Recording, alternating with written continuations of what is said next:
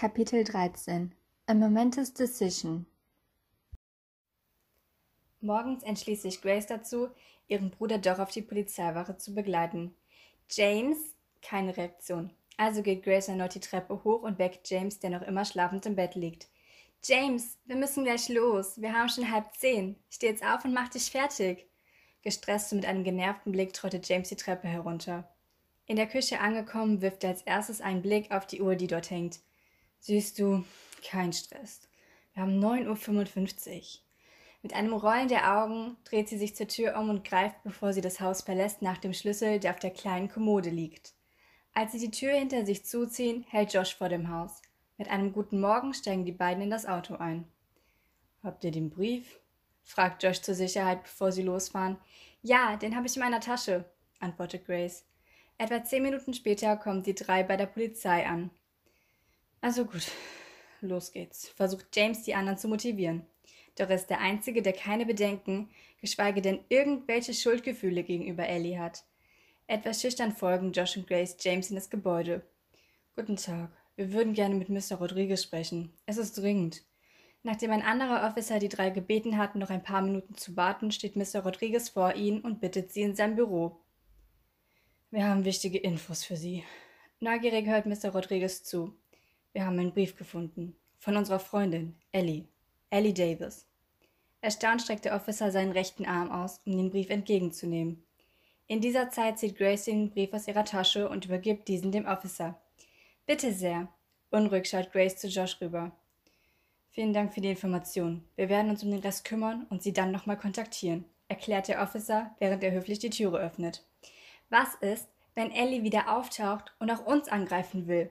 Wir wissen schließlich nicht, was sich in ihrem Kopf abspielt und wozu sie noch in der Lage ist. Darum müssen Sie sich keine Sorgen machen, Miss Harrison. Und falls etwas ist, melden Sie sich bitte sofort.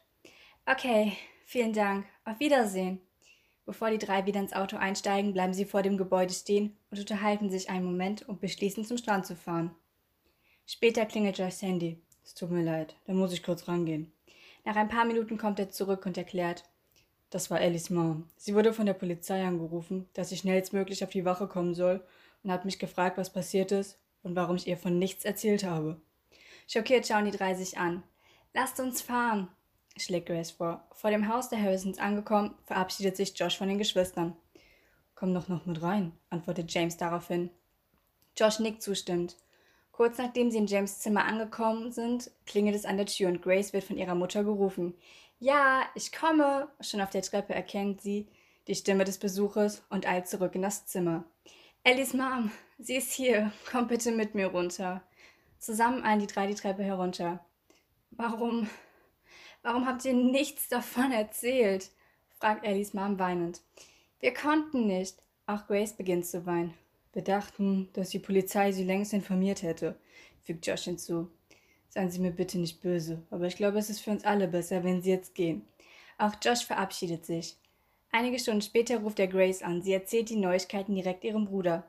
Mr. Rodriguez hat sich vorhin bei Josh gemeldet. Sie haben Ellie gefunden und mit auf die Wache genommen. Wenn wir nochmal mit ihr reden wollen, können wir das morgen tun. James ist sofort entschlossen, kein weiteres Gespräch mit Ellie zu führen. Warum sollte ich nochmal mit ihr reden, nach all dem, was sie getan hat? Grace ist skeptisch. Ich würde eigentlich schon gerne mit ihr über den Brief reden, aber ich kann das einfach nicht. Ich glaube, ich bin nicht in der Lage, mich mit ihr an einen Tisch zu setzen und zu tun, als wäre nichts gewesen. James nickt Grace verständnisvoll zu, woraufhin sie Josh schreibt, dass die beiden kein Gespräch mit Ellie führen wollen. Josh ist aber fest entschlossen, Ellie wiederzusehen und ein Gespräch zu führen. Er kann das Verhalten der Geschwister nicht verstehen und fühlt sich im Stich gelassen. Diese unterschiedlichen Ansichten werden wohl immer zwischen ihnen stehen und auch ihre Freundschaft beenden.